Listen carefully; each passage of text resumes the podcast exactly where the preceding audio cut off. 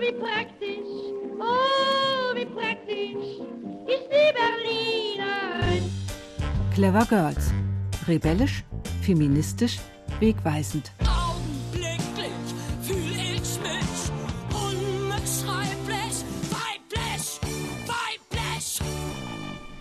Herzlich willkommen zur neuen Podcast-Reihe von RBB Kultur, die lauter Berlinerinnen vorstellt, die, wie wir finden, völlig zu Unrecht in Vergessenheit geraten sind, deren Verdienste dringend mehr gewürdigt gehören.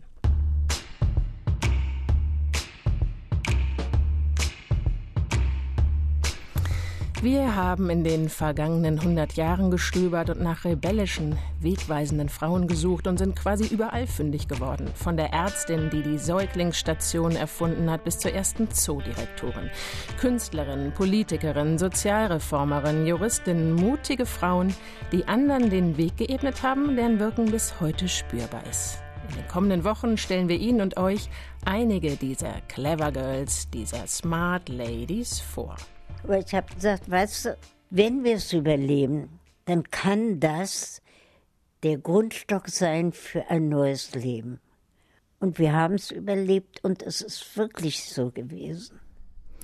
Die Fotografin Eva Kemmlein, um sie geht's uns heute und der Grundstock, von dem sie hier spricht, das ist ihre Kamera, die Leica. Eva Kemmlein war in den 1950er, 60er und 70er Jahren die Berliner Theaterfotografin schlechthin. Und sie hat das Leben in den Trümmern dokumentiert, als wahrscheinlich wichtigste Chronistin der Berliner Nachkriegsjahre. Dass Eva Kemmlein als Jüdin die NS-Zeit überhaupt überlebt hat, das grenzt an ein Wunder. Sie war untergetaucht, wurde versteckt und der einzige wohlbehütete Schatz, das war ihre Leica. Eine Pionierin, sie hatte Träume, Pläne und Mut und bis ins hohe Alter Lust auf Veränderung. Viele Gründe, Eva Kemmlein diese Folge unserer Reihe Clever Girls zu widmen und zu schauen, wie nah uns ihre Überzeugungen und auch ihr Handeln in diesem Jahr, im Jahr 2020 noch sind. Ich habe mich noch gar nicht vorgestellt. Ich bin Susanne Utsch und ich freue mich, dass wir uns in der kommenden Stunde zu dritt auf die Spuren von Eva Kemmlein begeben. Meine Gäste sind Sharon Adler und Esra Rotthoff.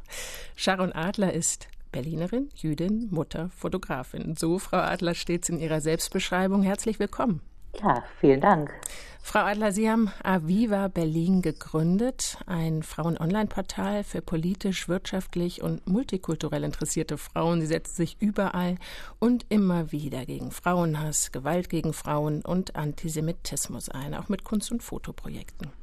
Eins ihrer großen Anliegen, das ist es, vergessene und übersehene Frauen bekannt zu machen, ihre Lebensläufe zu rekonstruieren und auch dafür setzen Sie sich mit Aviva ein. 20 Jahre gibt es dieses Informationsportal jetzt. Herzlichen Glückwunsch, das ist eine enorme Zeit online. Sie machen also im großen Stil, was wir im Kleinen versuchen, an Frauenbiografien zu erinnern. Wie kamen Sie eigentlich dazu? Ja, es war einfach der Bedarf für mich selber, da ein Medium zu finden, was ich eben gerne lesen wollte, wo all die Themen gebündelt ähm, zu finden waren, die ich in anderen Medien zu der Zeit, also wir sprechen ja hier vom Jahr 1999/2000, vermisst habe. Also die Themen wie meinetwegen jüdisches Leben, klar, es gibt auch die jüdische allgemeine Wochenzeitung. Da kamen mir dann aber damals auch die Frauen ähm, noch nicht ausreichend ähm, vor. Dann gab es sowas wie Stadtzeitungen. Auch hier waren mir die Frauen, die jüdischen Frauen und auch die lesbischen Frauen nicht ausreichend ähm, genug vertreten. Und ich habe dann einfach versucht, ähm, sowas zu kreieren, ähm, wo ich gedacht habe, hier fällt wirklich alles unter einen Hut, wenn man so will, und trat einfach vollkommenes Neuland ähm, und mit mir halt andere Frauen auch. Und es war alles sehr abenteuerlich und es ist zum Teil heute immer noch. Sharon Adler ist Jahrgang 1962 und uns wegen der Corona-Auflagen zugeschaltet. Neben mir im Studio sitzt die Künstlerin Esra Rotthoff. Freut mich sehr, dass Sie hier sind. Hallo. Ich freue mich auch. Auch Sie, Berlinerin, Frau Rotthoff, geboren 1981, Meisterschülerin an der Universität der Künste und mit vielen Preisen ausgezeichnet. Sie sind Künstlerin und Fotografin. Ihre Fotografie, und darüber sprechen wir natürlich gleich noch, die hat eine ganz eigene Bildsprache. Oft surreal mutet das an mit der Sie das Image, die Außendarstellung des Gorki-Theaters bringen. Kann man das so sagen? Ja, das kann man so sagen. Also wir haben seit Beginn der Intendanz Langhoff, Hilje, damals jetzt Langhoff, eine Kollaboration. Also die haben sich gewagt, äh, mit einer Künstlerin zu kollaborieren, anstatt ein Designunternehmen zu engagieren, wie es so oft ist bei kulturellen Institutionen. Und haben damit einen mutigen Schritt gewagt und auch, glaube ich, einen ganz interessanten, weil dadurch natürlich die Außendarstellung sehr stark verknüpft ist mit der Arbeit, die ich mache. Also eine sehr narrative, inszenierte Fotografie die allerdings mit Inhalten auch konfrontiert, auch mit Schönheit, aber auch vor allem mit Inhalten. Und sich damit sehr stark von dem absetzt, was Eva Kemmlein gemacht hat. Das werden wir nachher noch gegenüberstellen. Kommen wir erstmal zu ihr, zu Eva Kemmlein. 95 Jahre alt ist sie geworden. Noch im hohen Alter konnte man sie im Theater treffen. Eine sehr kleine Frau mit weißen Haaren und großen, wachen Augen. Und ich würde uns gerne kurz mal Ihre Fotografien ins Gedächtnis rufen, weil viele von uns sie kennen. Frau Adler, an welche Aufnahmen denken Sie denn so als erstes? Also ich denke als erstes an Ihre Selbstporträts, die ähm, mir deswegen auch im Gedächtnis geblieben sind, weil sie auch das Ausstellungsplakat waren der Ausstellung Berlin lebt auf im Zentrum Judaicum. Ich hätte allerdings nicht gedacht, als ich das Foto zuerst gesehen habe, auch das Covermotiv, dass es sich um ein Selbstporträt handelt, weil. nee, habe ich auch nicht ähm, gedacht. Mhm. Das wirkt tatsächlich ähm, genau so, als hätte wer anders sie fotografiert. Sie Wenn sitzt da auf dem Bordstein, das muss ja. man vielleicht mal kurz sagen, hält mhm. vor sich die Kamera, sitzt da direkt vor der Agentur, für die sie gearbeitet hat, grinst auch wie so eine Art den Betrachter an, aber grinst tatsächlich in die zweite Kamera, die sie vor sich aufgestellt hat. Im Studio kann man hier durch den Ausstellungskatalog blättern. Da ist zum Beispiel hier sind die grinsenden Raucher auf dem Berliner Schwarzmarkt, die man hier sieht, oder wir haben hier Helene Weigel, wie sie den Wagen schiebt als Mutter Courage. Es ist Heiner Müller zu sehen mit Paul Dessau bei den Proben.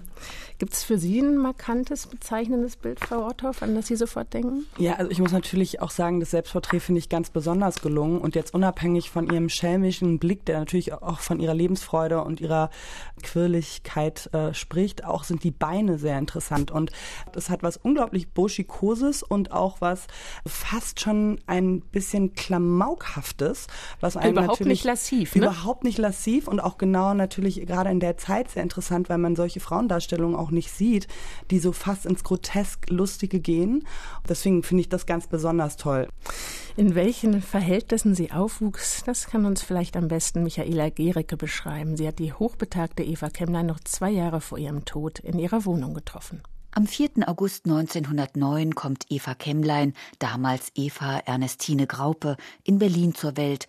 Sie wächst mit ihren jüdischen Eltern und zwei Brüdern in Charlottenburg auf. Der Vater, ein Getreidegroßhändler und Bankier mit einem Geschäft in der Dorotheenstraße, unterstützt ihren Bildungshunger. Sie macht am Letteverein eine Ausbildung als medizinisch-technische Assistentin. Ein Nebenfach ist Fotografie. Anfang der 30er Jahre lernt sie den Journalisten Herbert Kemmlein kennen. Die beiden heiraten und wollen 1933 den Nationalsozialisten entkommen. Er war Christ und ich eben nicht. Das heißt also, es war eine Mischehe und damit ergaben sich natürlich von Anfang an Schwierigkeiten. Um dem, wie wir damals dachten, aus dem Wege zu gehen, sind wir nach Griechenland gegangen und da er Journalist war, fing er an zu schreiben und ich habe das bebildert. Erinnerte sich Eva Kemmlein 2002 im Alter von 92 Jahren an ihren abenteuerlichen Aufbruch ins Ungewisse. Mit dem Motorrad legt das junge Paar die weite Strecke von Berlin bis nach Griechenland zurück, um dort zu leben und zu arbeiten. Die junge Frau lässt alles hinter sich, wagt etwas vollkommen Neues. Wir haben in Athen unseren Wohnsitz gehabt, war wunderbar, hoch über der Stadt und haben von da aus dann die Inseln besucht und Land und Leute eben besucht und wir brauchten ja gar nicht viel. Jung waren wir auch, das hat einfach Spaß gemacht. Ne? Wir konnten beide nicht Griechisch. Ich habe es dann gelernt im Umgang mit den Menschen. Und dann habe ich im Laufe der späteren Jahre immer wieder festgestellt, zur Verständigung zwischen Menschen braucht man im Grunde genommen gar nicht sehr viel Worte. 1935 bekommt Eva Kemmlein als Jüdin Berufsverbot. Durch die sogenannte Mischehe ist das Paar auch in Griechenland in Gefahr. Die beiden lassen sich scheiden, leben aber weiterhin zusammen. 1937 müssen sie plötzlich und innerhalb von 24 Stunden das Land verlassen. Sie kehren zurück nach Berlin und trennen sich endgültig. Eva Kemmlein zieht zu ihrer verwitweten Mutter, die eines Tages in Abwesenheit der Tochter deportiert wird. Wohin, das erfährt Eva Kemmlein bis an ihr Lebensende nicht. Sie selbst taucht unter mit Werner Stein, den sie 1939 kennengelernt hat. Er war ja auch Jude, war auch Kommunist damals. Also wir waren beide gleichermaßen gefährdet. Und wir haben unser Quartier alle paar Tage natürlich wechseln müssen. Sie durften ja nirgends in Erscheinung treten, nirgends länger bleiben. Und da muss ich immer wieder auch betonen, haben wir ganz wunderbare menschliche Begegnungen gehabt. Denn die, die uns damals geholfen haben, die waren genauso gefährdet wie wir. Mit ihrer Hilfe, die sie geleistet haben. Wenn man das hört, Esra Rotthoff, das ist harter Tobak. Ja, definitiv viele, viele Einbrüche mhm. im Leben. Drei Jahre lang, von 1942 bis zum Kriegsende, war Eva Kemmlein untergetaucht. Und dafür braucht es ja, wie sie das auch selber beschreibt, ein unfassbares Vertrauen in die Versteckenden. Das sind ja oft genug Fremde. Und auch so eine große Hoffnung auf das danach. Und es war ja überhaupt nicht absehbar, wie lange es gehen würde. Frau Adler, Sie kennen das. Sie kennen dieses gefährliche Untertauchen aus Ihrer eigenen Familie. Ihre Mutter hat die Shoah in Holland überlebt. Ihre Urgroßmutter konnte sich in Berlin verstecken. Wie haben die beiden Ihnen davon erzählt? Also meine Mutter und auch meine Großmutter und meine Urgroßmutter haben über ihr individuelles Schicksal eher weniger erzählt. Hm, ich würde gern noch ganz kurz eine Sache tatsächlich zu diesem Foto von der Eva Kemmlein sagen. Das, was dieses Foto für mich zeigt, ähm, dieser Stolz auch überlebt zu haben, auch natürlich im Wissen darum, dass ihre eigene Mutter deportiert wurde. Und dennoch hat sie diese Hoffnung, diese Zuversicht, von der Sie auch gerade gesprochen haben. All das strahlt für mich dieses Foto aus. Aufgewachsen ist Eva Kemmlein sehr wohlständig in der Belletage in Charlottenburg in der Schlüterstraße. Sie hatten sechseinhalb Zimmer. Beste Wohnlage war das damals. So als Tochter des Getreidegroßhändlers hatte sie wirklich alle Möglichkeiten. Aber das schließt jetzt an diese Interpretation, die Sie gerade gemacht haben, Sharon Adler, an. Das scheint ihr alles überhaupt nicht so wichtig zu sein. Sie ist daraus ausgebrochen, was auch diese kleine Fahrradepisode deutlich macht.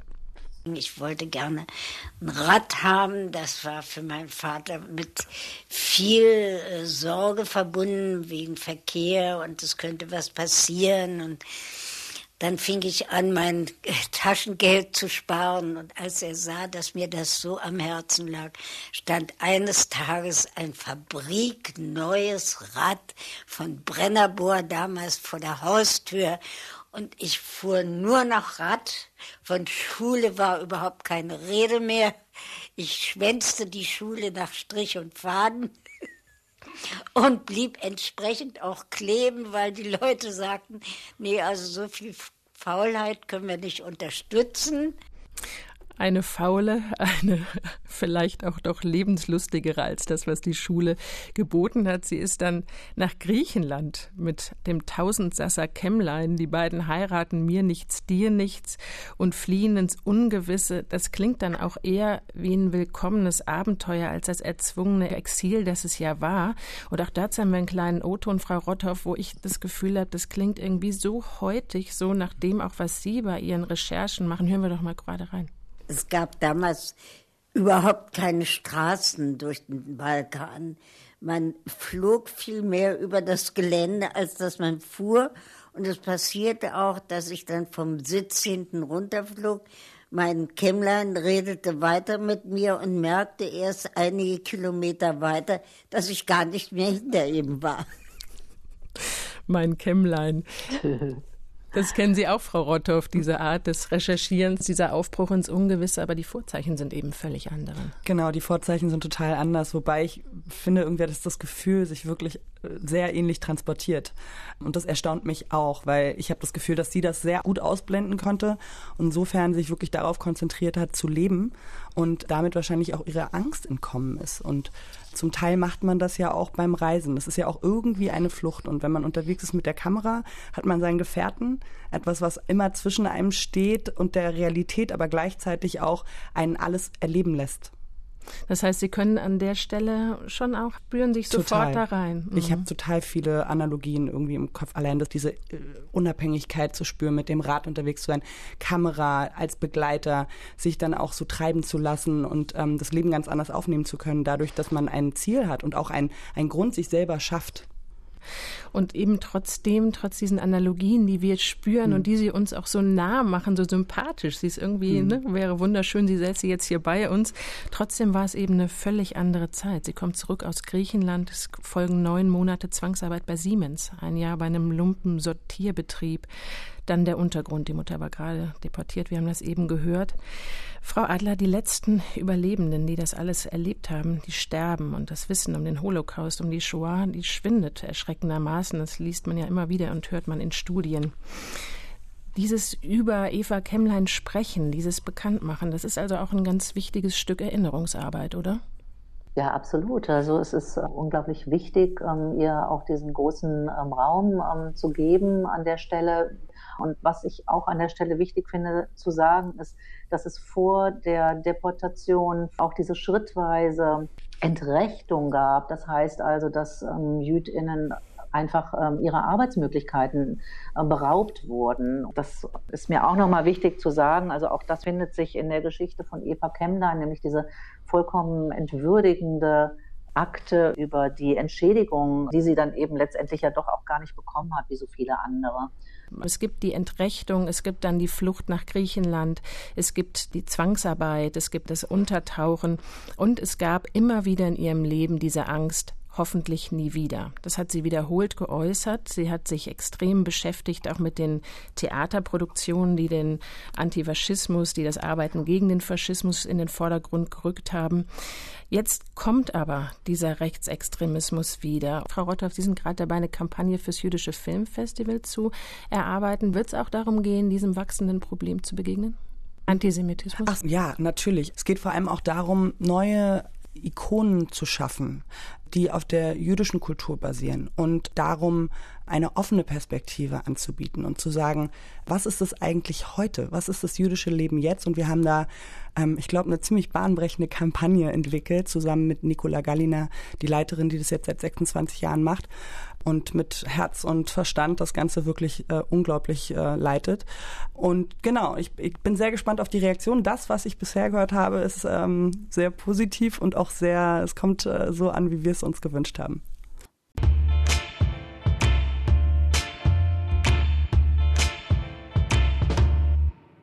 Berlin lebt auf. Diese Schlagzeile auf der ersten Berliner Zeitung am 21. Mai 1945 ist deutlich lesbar. Ein Junge hält das Blatt in seinen Händen. Er ist umringt von Menschen, die sich offensichtlich um die Zeitung reißen. Eva Kemmlein hat diesen Moment fotografiert. Mit ihrer über die Kriegsjahre geretteten Kamera ist sie die erste Fotografin der neu gegründeten Berliner Zeitung. Sie dokumentiert die Nachkriegszeit, den Gemüseanbau an der Siegessäule, stolz lachende Jungs mit amerikanischen Zigaretten, ausgelassen tanzende Frauen auf der Straße, den Schwarzmarkt am Zoo. Ihre Schwarz-Weiß-Bilder machen die Hoffnung spürbar. Diese Befreiung vom Faschismus, damals hat man einfach geglaubt, nur es ist ein für alle Mal überwunden und erledigt, was ja nun leider nicht passiert ist, aber man hat's geglaubt. Diese Befreiung von all dem, es war unsagbar, was einem das bedeutet hat, dass man wieder da sein durfte, dass man arbeiten durfte, dass man sich nicht vor jedem verstecken musste. Erinnerte sich Eva Kemmlein im Jahr 2002 in der Künstlerkolonie Berlin-Wilmersdorf, wo sie seit 1945 mit dem Schauspieler Werner Stein lebte. 1950 dokumentiert sie die Sprengung des Stadtschlosses in Ostberlin. Auf einem ihrer Fotos versinkt das im Krieg zerstörte Gebäude in einer Wolke aus Rauch und Staub. Ein sachliches Bild, das kaum ein Gefühl des Bedauerns ausstrahlt. Wir hatten einen Krieg hinter uns. Es war so viel zerstört an Menschen, an wunderbarer Architektur. Da soll ich mich einsetzen für so ein Schloss? Also, das geht mir bis heute so, ehrlich gestanden. Eva Kemmlein konnte verstehen, dass die Schlossruine weichen sollte. Das finde ich bis heute gut, weil das eine Vergangenheit repräsentiert, die für mich gestorben sein sollte. Eva Kemmlein, die 1,50 Meter große Fotografin, ist bis 1989 Bildreporterin der Berliner Zeitung. Und so unverheiratet frei sie ihre Partnerschaft mit Werner Stein lebte, so frei gestaltete sie auch ihr Arbeitsleben. Als Fotojournalistin wollte sie seit 1950 keine feste Bindung an einen Arbeitgeber. Es war nicht meine einzige Zeitung. Ich habe ja dann wirklich für alle gearbeitet. Nachher habe ich mich ja beschränkt auf Kultur. Da gab es ja dann so wunderbare Sachen, dass die mich voll und ganz ausgefüllt haben. In der heutigen Folge unserer Zeitpunkte Sommerserie Clever Girls, wegweisende rebellische und feministische Berliner Frauen sprechen wir über Eva Kemmlein und meine Gäste sind die Berliner Fotografin Sharon Adler, Geschäftsführerin des Online-Portals Aviva und die Künstlerin Esra Rotthoff. Frau Rotthoff. Eva Kemmlein, erste Fotografin der Berliner Zeitung, die gerade gegründet worden war. Allein das ist ja irgendwie 1945 schon besonders und wegweisend. Aber das Ganze zwei Wochen nach Kriegsende, da war sie gerade drei Wochen befreit Vorher hatte sie drei Jahre im Versteck gelebt, dauernde Angst, im Widerstand gearbeitet, Flugblätter hat sie mit Werner Stein hergestellt. Und diesen Mut, dieses Selbstvertrauen, das sie da auch in sich hatte, einfach anzuknüpfen an ihre Arbeit, diese Reisereportagen vorher, das finde ich außerordentlich. Ne? Denn der Judenhass, das war ja 1945 nicht vorbei. Wie ist das Ihnen ergangen, als Sie das gehört haben? Diese biografische Schleife, irgendwie bricht sie ja ständig auf. Absolut. Also sie ist so eine Abenteurerin, dass man das Gefühl hat, dass jeder Schicksalsschlag ihr neue Chancen offenbart und sie die Chancen nutzt. Und natürlich zwei Wochen nach Kriegsende eine Kamera zu haben, äh, die funktioniert und dann auch zum richtigen Zeitpunkt an der richtigen Stelle zu sein und abzudrücken, das ist natürlich eine Chance, die man sich selber auch erarbeitet, dadurch, dass man ständig immer da ist. Und gleichzeitig.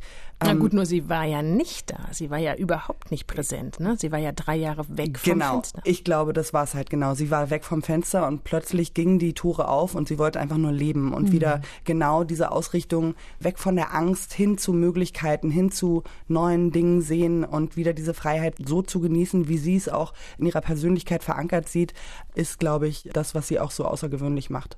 Jetzt muss man sich vorstellen, sie ist da 1,50 Meter groß, hat tausende von Fotografien aus den Trümmern Berlins hergestellt, hat sich da reingestürzt. Das Fotoequipment war schwer. Frau Adler, erstaunlich ist ja bei diesen Fotografien, die ja auch sehr ikonografisch sind. Für mich sind sehr viele Bilder, die ich aus dieser, in diesen Berliner Nachkriegsjahren so im Kopf habe, die ja tatsächlich Sie gemacht, habe ich jetzt gemerkt. Können Sie dieses große Interesse, Ihren, Ihre Neugier und man muss ja auch sagen, eigentlich dieses Vergnügen, das sie hatte, da im zerstörten Berlin loszuziehen, können Sie das nachvollziehen? Ja, absolut. Also sie hat sich auch, denke ich mal, in Situationen begeben, die jetzt vielleicht auch wirklich äh, ein bisschen halsbrecherisch waren. Ne? Also ich habe jetzt hier das eine oder andere Foto gefunden, wo sie auch von oben runter fotografiert hat. Sie meinen die ähm, Fotografie auf dem Funkturm zum Beispiel, wo sie den Artisten zum, zum fotografiert. Beispiel. Bert Holt ja. ist da, macht einen Kopfstand auf dem Funkturm, unten die Trümmer Berlins, verrückte Fotografie, ja. Absolut. Und sie hat sich, glaube ich, auch wirklich jeder fotografischen Herausforderung gestellt. Also sie hat ja nicht Theaterfotografie gelernt und ich habe es auch äh, nochmal ähm, so nachgeblättert, hat sie dann eben auch vor Herausforderungen gestellt, die dann eben sie nicht unbedingt mit ihrem Equipment bewältigen konnte, aber eben doch diese Aufnahmen, sparsam ausgeleuchtete Theaterszenen von zum Beispiel hier in, in der Freien Volksbühne die Ermittlung von Peter Weiß, was ihr mit Sicherheit auch persönlich nahe gegangen ist, ging hier auch um die Auschwitz-Prozesse und all das hat sie ähm, ja wirklich auch absolut auch immer angenommen und sich da eben auch jeder einzelnen fotografischen Herausforderung gestellt, die da nur da war. Denn man muss ja auch noch mal sich vor Augen halten, sie konnte diese drei Jahre im Versteck kein einziges Foto machen und auch kein einziges, selbst wenn sie es gemacht hatte, sie hat ja auch gar kein Material, hätte sie es nicht entwickeln können und sie hätte die Abzüge nicht gesehen und ich weiß nicht, wie sie diese drei Jahre ohne Arbeit überlebt hat. Und dann war eben dieser riesengroße Hunger nach Arbeit da und auch eben nach Sichtbarkeit und nach Sichtbarmachung, auch ihrer zerstörten Stadt Berlin. Sie hat bis zuletzt übrigens ihre Fotografien zu Hause entwickelt, hatte ein Zimmer, in dem sie sich eine Dunkelkammer eingerichtet hat. Und wenn man sich vorstellt, welchen Einfluss ihre Fotografien hatte, ist das ja alles doch sehr self-made. Sie hat viele Porträts gemacht, und ist extrem nah rangegangen an die Fremden, die sie da fotografiert. Das ist ja heute überhaupt nicht mehr vorstellbar, oder? Frau Rotthoff, Frau Adler, Sie sind beide Fotografinnen. Frau Rotthoff, Sie haben ja die Gorki Schauspielertruppe fotografiert. Das ist natürlich eine ganz andere Sache. Da kennt man sich, aber Fremde auf der Straße mit sehr wenig Distanz? Ich glaube, wenn man Fotografie macht, ist, hat man erstmal keine Menschenscheue, also so in der Art, wenn man mit Menschen arbeitet. Da ist erstmal die Nähe gleich hergestellt. Also man muss, äh, glaube ich, das einfach die Arbeit mit dem Menschen als eine solche bezeichnen, die man halt im Blut hat. Und ich glaube, es hatte sie einfach, deswegen konnte sie auch nah rangehen und hatte da keine Scheu. Und dann hat sie sich eben auch wirklich die so intensiv mit Berlin auseinandergesetzt. Sie hat die verschiedenen Kieze sich irgendwie unter die Lupe genommen. Und das, Frau Rotthoff, ist was, was Sie mit einem Projekt ja auch mal gemacht haben. Kurz nach dem Studium, zum Studiumsende, mit einem Dreierteam sind Sie von Kiez zu Kiez gezogen. Haus hoch hieß das, glaube ich. Was war denn da die Idee? War das Kunst oder hatte das auch was Dokumentarisches? Es hatte total was Dokumentarisches. Und es fing schon im Studium an, also im Vordiplom. Und ähm, da hatten wir Marzahn entdeckt für uns. Und es war ja auch so eigentlich wirklich ein Abenteuer, dahin zu reisen. Und haben uns dann dort erstmal in einem Hochhausprojekt niedergelassen und von dort recherchiert und Menschen porträtiert. Und ich denke, das war auch genau ein ähnlicher Zugang, ähm, wieder die Stadt anders zu erleben, die eigene Stadt auch neu zu entdecken für sich selbst und darüber hinaus eine Reihe zu gestalten, die die verschiedenen Bezirke, die ja sehr unterschiedlich sind in Berlin, auch nach wie vor nicht zu vergleichen, aber zumindest die Schönheit jedes Einzelnen für sich neu herauszufinden. Mhm. Und dann kann man vor diesem Hintergrund vielleicht auch verstehen, warum Eva Kemmlein sich so auf die Straße auch gestürzt hat. Das war, wie Sie eben gesagt haben, Frau Adler, auch dieses Überlebt haben, das Glück an dem Wiederleben dürfen. Aber es war, glaube ich, auch wirklich ein großes Interesse an ihrer Stadt. Wie hat die sich verändert? Wie wird das jetzt hier weitergehen? Wird es auch einen Neustart geben vielleicht, mit der Hoffnung verbunden natürlich auch. Und dann die starke Richtung nach Osten. Wir sollten aber vielleicht noch mal kurz dieses Unabhängigkeitsbedürfnis angucken. Das fand ich nämlich auch so interessant. Es gab ja irgendwie wiederholt die Möglichkeit, sich fest anstellen zu lassen. Er hat für die Berliner Zeitung gearbeitet, wollte aber unbedingt frei bleiben. Und das, obwohl sie ja auch diese Entschädigungszahlungen nicht bekommen hat. Die haben Sie eben angesprochen, Frau Adler. Die Entschädigungen als rassisch Verfolgte. Sie, Frau Adler, haben ja einen ziemlich guten Überblick über, ja, auch Frauen, die überlebt haben, Remigrantinnen, diese Zeit nach 1945. Ich hatte das Gefühl, das ist ziemlich ungewöhnlich, diese Freiheit, die sie da haben wollte. Überwog nicht im Großen und Ganzen da eher der Wunsch nach Sicherheit? Ich denke, sie hatte beides. Also die Sicherheit hat sie sich ja selber geschaffen, indem sie sich eben auch feste Auftraggeber gesucht hat. Also sie hatte ja durchaus zu tun. Sie war beschäftigt, sie hat Geld verdient, im Gegensatz zu ihrem Mann im Übrigen, den sie ja auch unterstützt hat. Der war nicht so sehr in der glücklichen Lage, gleich anzuknüpfen. Und sie hat auf der anderen Seite dieses Freiheitsgefühl gehabt, denn sie war eben genau drei Jahre auch einfach eingesperrt. Und sie sagte, glaube ich, auch einfach an einer Stelle, dass es einfach nicht ihr Ding war, festangestellt zu sein, dass es ihr überhaupt nicht gefiel, das tun zu müssen, was einem gesagt wurde. Und ich meine auch, dass ich an einer Stelle gelesen habe von ihr mal oder in Erinnerung behalten habe, dass es vor allen Dingen Versammlungen waren. Ja, also, das habe ich auch gelesen. Ja, das, was man heute als Eventfotografie ähm, betrachtet, was ja auch ein großes Feld ist und absolut legitim, das auch abzubilden und alle freien FotografInnen, die ich kenne, also mich eingeschlossen, also es kommt ja immer auch auf das Event an. Es gibt vielleicht auch eben einfach eine Grenze, das will ich nicht oder für die fotografiere ich nicht. Okay, wenn man in dieser glücklichen Lage ist, das sagen zu können. Aber wenn ich jetzt zum Beispiel was für den Deutschen Juristinnenbund mache oder so, dann ist das eben auch was, wo ich inhaltlich ähm, was mitnehme und mich auch als Fotografin einbringen kann.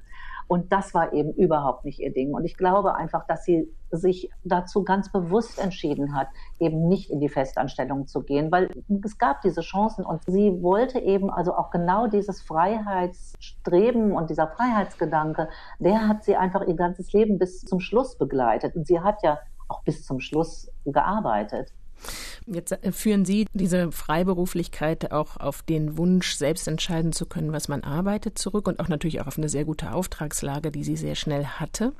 Frau Rotthoff, Sie haben ja auch schon als irgendwie Artdirektorin für große Kunden gearbeitet, sich aber auch immer die Freiheit bewahrt, trotzdem nebenher Kunst zu machen. Ist die Freiberuflichkeit auch wichtig, um sich die eigene Kreativität zu bewahren? Also ich kann mir es genauso wenig wie Eva Kemmlein vorstellen, in einer Festanstellung zu sein, muss ich sagen. Und habe natürlich auch genauso wie Sie wahrscheinlich Glück gehabt, relativ früh von der Berliner Kulturszene aufgenommen zu werden und äh, bin so unterwegs und mache für die verschiedenen kulturellen Projekte Fotos und auch, wie gesagt, die Artdirektion. Aber genauso das Reisen natürlich, ähm, was Sie auch vorhin ansprachen, ist sicherlich ein Punkt, äh, wo man immer wieder seinen Blick erfrischt, weil Berlin, so groß die Stadt auch ist, ist nach einigen Jahren Jahren oder Jahrzehnten dann auch etwas, ich will nicht sagen abgegrast, es verändert sich die ganze Zeit, aber hat dennoch irgendwie zumindest äh, begrenzte Möglichkeiten, ähm, allein auch schon was Natur anbelangt und so. Und dafür ist es natürlich sehr gut, sich immer wieder seinen Blick neu zu erfrischen, woanders reinzutauchen, andere Menschen, andere Kulturen. Und ich glaube, von diesen Reisen kann ich sehr viel mitnehmen, wovon dann auch meine Auftraggeber sehr profitieren, weil dieser neue und frische Blick dann oftmals auch in Kombination mit Berlin wieder was Neues erschafft. Ja, und so war es mit Sicherheit bei Eva Kemmlein auch sehr unterschiedliche Aufträge, die sich gegenseitig befruchtet haben. Absolut. Ich meine, sie war ja auch in Griechenland nicht grundlos. Ich glaube, das war eine sehr wichtige Zeit für sie, wo sie auch ihre eigene Art zu arbeiten für sich neu entdeckt hat.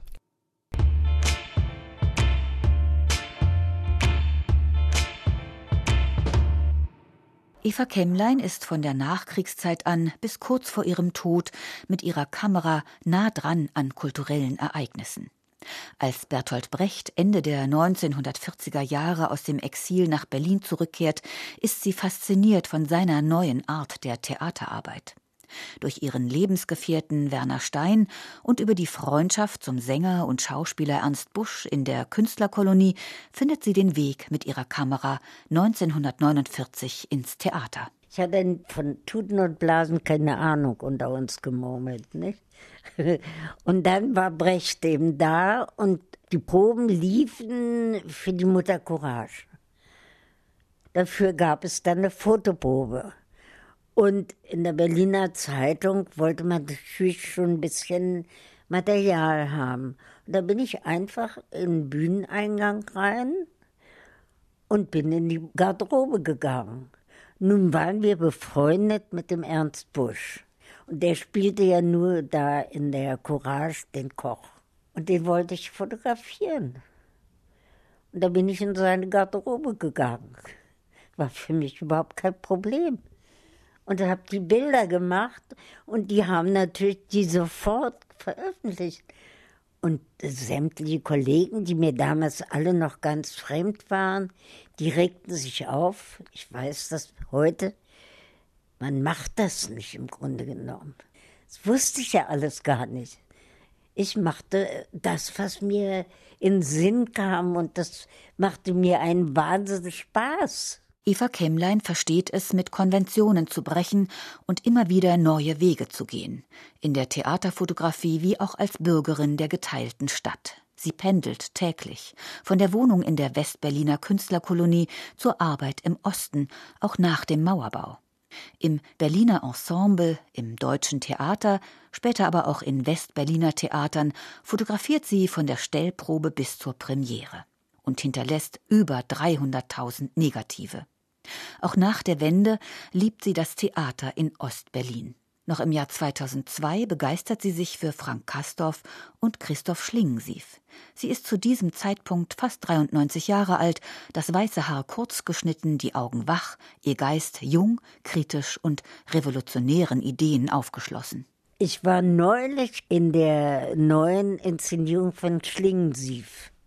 Das war so interessant. Und das ganze Haus war von der ersten bis zur letzten Reihe voll besetzt mit Menschen zwischen 18 und vielleicht 40. Ich hätte da die Alterspräsidentin sein können. Ja? Und das macht mir Spaß und macht mir Mut. Ich bejahe überhaupt nicht alles, was er macht.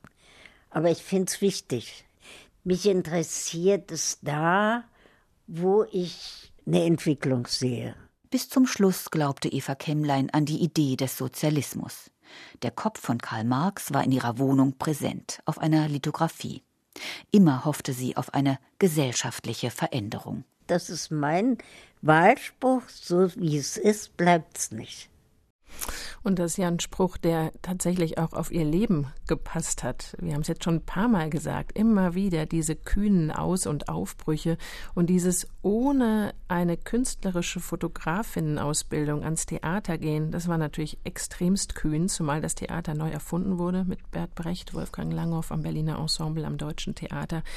Und das dann begleiten zu dürfen, das ist natürlich elektrisierend. Sie hat die Proben von Brecht auch mal als Kirchgänge beschrieben.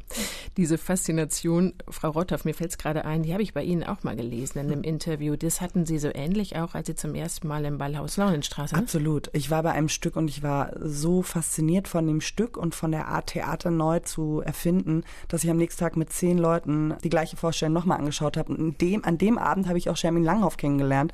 Und so nahm alles seinen Lauf. Und ähm, genau, jetzt machen wir das Gorki seit acht Jahren. Frau Adler, die Lichtverhältnisse im Theater sind ja wahnsinnig schwierig und sie hatte diese kleine Leica.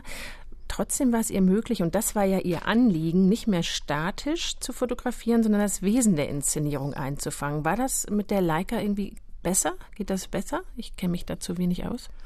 Ich kann nur sagen, dass das, was von ihren Fotos geblieben ist und ähm, ihr Werk, was sie hinterlassen hat, also äh, trotz oder mit Leica super äh, gelungen ist. Und es sind ähm, viele statische ähm, Aufnahmen ähm, tatsächlich ähm, auch dabei.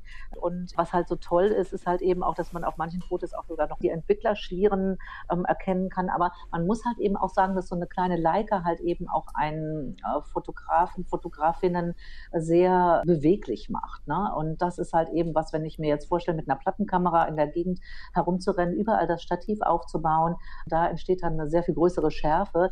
Aber mit der Leica ist es eben auch so, dass die Fotografin hinter der Kamera so ein bisschen auch verschwindet und eigentlich eher so unsichtbar bleibt. Denn ähm, es ist mir auch aufgefallen, dass bei vielen Fotos jetzt nicht nur bei den Theaterfotos, sondern auch bei der Streetfotografie die Leute gar nicht in die Kamera schauen. Das mhm. ist so, als wenn sie selber quasi überhaupt vollkommen unsichtbar wäre und eben doch spürbar ist auf den Fotos. Und das finde ich auch so großartig an dieser dokumentarischen Fotografie, die sie uns hinterlassen hat. Und das ist, eben auch der Vorteil, nochmal um auf die Frage zurückzukommen, den vielleicht die Leica an der Stelle bietet, denn sie ist klein und sie ist leicht und die Leica ist schon eine ganz, ganz großartige Kamera.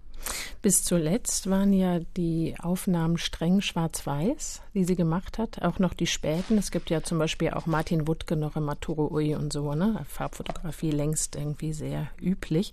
Das fand sie den besten ästhetischen Zugang, Frau Rotthoff. Sie haben ja einen sehr prall bunten Zugang, so von der Malerei kommt, wenn man sich ihre Fotografien anschaut, die wirklich ja sehr viel von der Malerei inspiriert sind, da spielt Farbe eine wichtige Rolle.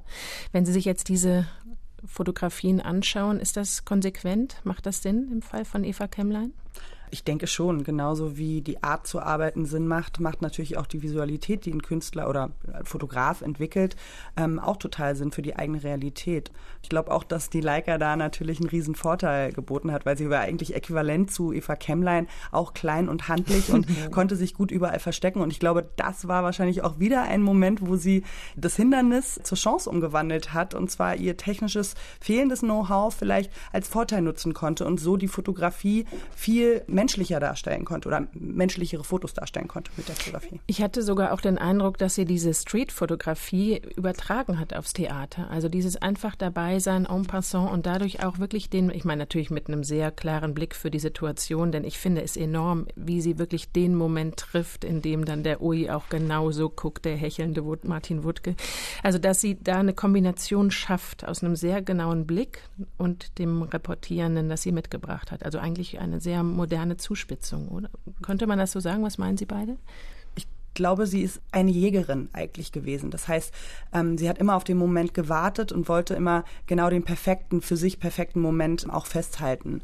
Und das ist natürlich auch dieses Unmittelbare, was man dann vielleicht auch spürt, gerade in dieser Zeit, weil alles sich so schnell verändert und plötzlich neue Realitäten da sind und man sich darin zurechtfinden muss, ist das natürlich wieder etwas, wo sie wirklich ähm, da das total perfektioniert hat.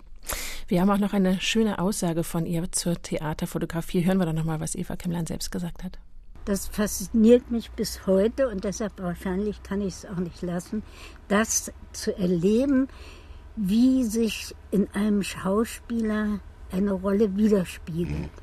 Da gibt es also so unglaubliche Ausdrucksmöglichkeiten, angefangen bei der Weigel oder Busch. Und das sind immer wirklich Bruchteile von Sekunden, in denen sie sowas erwischen müssen. Eva Kemmlein, die tatsächlich im Osten Berlins die Theaterfotografie ja vielleicht auch mit neu erfunden hat, so wie das Theater sich dort neu erfunden hat. Sie hat auch im Westen fotografiert und im Westen hat sie aber vor allem gewohnt, in der Künstlerkolonie in Charlottenburg, Wilmersdorf. Frau Adler, ein besonderer Ort. Warum ist sie da geblieben? Denn als Lebenselixier hat sie ja zeitlebens Ostberlin bezeichnet. Das ist natürlich eine große Frage. Vielleicht brauchte sie eben auch diese Rückgezogenheit, das Leben in dieser Künstlerkolonie. Das bot ja eben auch gleichzeitig Rückzug, aber es bot auch gleichzeitig den Austausch, denn durch diese Kontakte, auch die äh, Atmosphäre, äh, die sich da auch eben bot und den Austausch unter den dort lebenden KünstlerInnen und dieses Wandern zwischen diesen beiden Welten, Ost und West, das ist ja eben auch etwas, was ich habe sie leider nicht persönlich kennengelernt, aber eben auch in ihrem Werk zu finden ist. Also sie hat jegliche Situationen abgebildet, ob das jetzt eine Verkehrspolizistin im Regen war, die im Übrigen auch nicht in die Kamera schaut, die Sprengung dieses Stadtschlosses oder diese gesamten Theaterszenen oder eben einfach Menschen, die da von der Suppenküche stehen und ähm, abgemagert sind. Also sie hat Szenen abgebildet, die diese Zeit spiegeln. Und zu dieser Zeit gehörte halt eben genau auch dieser Umbruch in dieser Stadt, Berlin, die sie sehr liebte. Und für sie war eben Berlin vielleicht eben auch nicht unbedingt diese geteilte Stadt Ost und West, ja, ich glaube, dieser Glaube an eine andere, eine bessere Gesellschaftsform, also auch an einen anderen, ehrlichen, ehrlicheren Sozialismus, der hat sie, glaube ich, schon ihr ganzes Leben lang begleitet. Wir haben ja eben auch gehört, dass der Marx als Lithografie in ihrer Wohnung hing. Also wie es mit diesem mhm. im Westen wohnen und im Osten arbeiten zusammenhängt, das ist vielleicht wirklich eins dieser kleinen Rätsel, die mhm. es in diesem Leben gibt. Das Interessante ist ja auch, sie ist eigentlich inspiriert worden von ihren beiden Partnern, habe ich mir noch mal angeguckt. Ne? Es war ja der Herbert Kemmlein, mit dem sie in Griechenland war, der sie gebeten hatte, dann von der technischen Fotografie auf die Reisefotografie umzusteigen. Hat sie gemacht. Die Leica hat sie dann über den Krieg, über die, wirklich das schreckliche Untertauchen hier, hinüber retten können. Und dann war es Werner Stein, der sie ans Theater gebracht hat. Und sie ist, glaube ich, in beiden Fällen berühmter geworden als diese beiden Männer. Denn von Herbert Kemmlein habe ich nie wieder gehört. Das ist erstaunlich. Ne? Sie hat das als Frau irgendwie durchgeboxt. Ohne sich, glaube ich, als Feministin zu fühlen. Ich glaube, sie hat nicht so einen starken Ich als Frau. Es war einfach ihr so, ihr naturell. Es scheint so zu sein, als gäbe es nur eine Eva Kemmlein-Schublade. Also sie passt eigentlich nirgendwo rein, sondern sie hat sich einfach die Möglichkeiten genommen und sie auch so umgesetzt und ihre Persönlichkeit hat sie da, glaube ich, sehr weit getragen. Und nach 60 Jahren zwischen Ost und West pendeln, Chronistin Berlins in den trümmernden Jahren danach und dann am Theater, da ist sie selbst zu einer Person der Berliner Zeitgeschichte geworden. Zu ihrem 95. Geburtstag hieß es in der Berliner Zeitung, das war ja vier Tage vor ihrem Tod, dass man sich Eva Kemmler eigentlich ganz gut als Ehrenbürgerin vorstellen könne. Dazu ist es bis heute nicht gekommen. Vielleicht auch, weil nicht ganz klar war, aus welchem Lager so ein Vorstoß kommen sollte, oder? Das ist dann auch die Schublade wieder, die es allen schwierig gemacht hat letztlich ist sie vielleicht gar nicht so einordnbar gewesen. Sie hat sich allem auch widersetzt, ne? Genau, also es ist sehr schwer, jemanden ähm, nach vorne zu schicken für irgendetwas, wo man nicht weiß, für welchen Kampf eigentlich. Und es scheint so zu sein, dass sie eigentlich eine, wie gesagt, dieses eigentlich eine Kämpferin für die Freiheit war, für ihre eigene äh, Selbstbestimmtheit. Und das ist total schwer, glaube ich, ja, in der Form zu materialisieren. Von den 121 Berliner Ehrenbürgerinnen sind sowieso nur sieben Frauen, also gibt es sowieso viel Handlungsbedarf. Aber wenn wir uns jetzt noch mal ganz kurz am Ende das Potenzial zur Ehrenbürgerin anschauen, denn das hätte sie ja durchaus, Frau Adler, Frau Rotthoff, eine beeindruckende Persönlichkeit, ein Vorbild in vielerlei Hinsicht. Was hat Sie denn am meisten interessiert, beschäftigt oder beeindruckt, Frau Adler? Also ich finde schon, dass sie tatsächlich das äh, Potenzial hat, eine Ehrenbürgerin dieser Stadt zu sein, denn auch äh, schon allein ähm, ihr persönliches Leben und Überleben, aber was ihre berufliche Karriere doch ausmacht, auch das bietet Potenzial genug in ihrer eigenen beruflichen Laufbahn als erste Bildreporterin der ersten Berliner Nachkriegszeitung. Das alleine wäre doch zum Beispiel schon ein, ein Impuls. Ein triftiger Grund, ne? Zu, ein mhm. triftiger Grund mhm. zu sagen. Also ja, Eva Kemmlein, es gab auch die eine oder andere Ausstellung im Ephraim-Palais oder eben im Zentrum Judaicum. Aber doch, ja, und ähm, zu Lebzeiten wäre es natürlich schon schön gewesen, aber es wird ja da nochmal ein rundes Jubiläum auch geben und Möglichkeiten sicherlich genug, da eben auch Eva Kemmlein als Chronistin äh, dieser Stadt zu würdigen. Frau Rotthoff, was war das, was Sie am faszinierendsten fanden, Eva Kemmlein, diese kleine, starke Frau? Tatsächlich ihre Lebensgeschichte und tatsächlich diesen Widerstand, den sie geleistet hat über die Zeit. Ähm, das finde ich sehr spannend zu sehen. Und auch, als der Druck von außen geringer wurde, man auch von ihr weniger hörte. Also zumindest scheint es so, wenn man jetzt die Biografie sich anschaut. Das ist sicherlich etwas. Und ja, ich weiß gar nicht, was sie jetzt darüber denken würde, wenn sie jetzt dabei wäre, jetzt postmortem da eine Ehrenbürgerin zu sein. Ich weiß gar nicht, ob ihr das so wichtig gewesen wäre, muss ich ehrlich sagen. Und klar, es ist immer etwas, wenn man das macht, dann äh, macht man das ja auch für sich und für die Gesellschaft und sich daran zu erinnern und das zu würdigen, die Qualität und die Werte, die dann ein Mensch in seinem Leben äh, auch mit sich führt. Und dafür macht es natürlich total Sinn, weil Widerstand zu leisten, gerade unter diesen Umständen, ist sicherlich äh, eine unglaubliche Qualität. Ja, und eine Frau, die vielleicht auch wir sagen würden, ist es wert zu würdigen, ein Vorbild in vielerlei Hinsicht, in ihrem Mut, in ihrer Unabhängigkeit, in ihrer wirklich auch ihrem Glauben an sich selbst, diese künstlerische Selbstverwirklichung, obwohl sie das so niemals sagen würde. Aber das, was sie tun wollte, hat sie gemacht. Das ist doch sehr, sehr beeindruckend. Und dieses Leben, das ihr so zugesetzt hat, so von Grund auf zu lieben. Ich muss auch noch an dieses eine Bild denken, wo Trümmerfrauen Sonnenbrillen tragen, die Figuren elegant hochgesteckt, trotz der Tristesse, die Neugier, das Positive suchen, die Lust auf das Neue. Denn wie sagt sie so schön? Das ist mein Wahlspruch, so wie es ist, bleibt es nicht. Herzlichen Dank, Esra Rotthoff und Sharon Adler. Hat mich sehr berührt, unser gemeinsames Nachdenken über Eva Kemmlein. Im nächsten Podcast geht es hier um Jutta Limbach und das umkämpfte Paritätgesetz. Und natürlich können Sie auch gleich die ganze Reihe über die bemerkenswerten Berlinerinnen abonnieren in der ARD Audiothek oder über iTunes. Sie finden die Clever Girls natürlich auch auf RBB Kultur. Mein Name ist Susanne Utsch. Machen Sie es gut.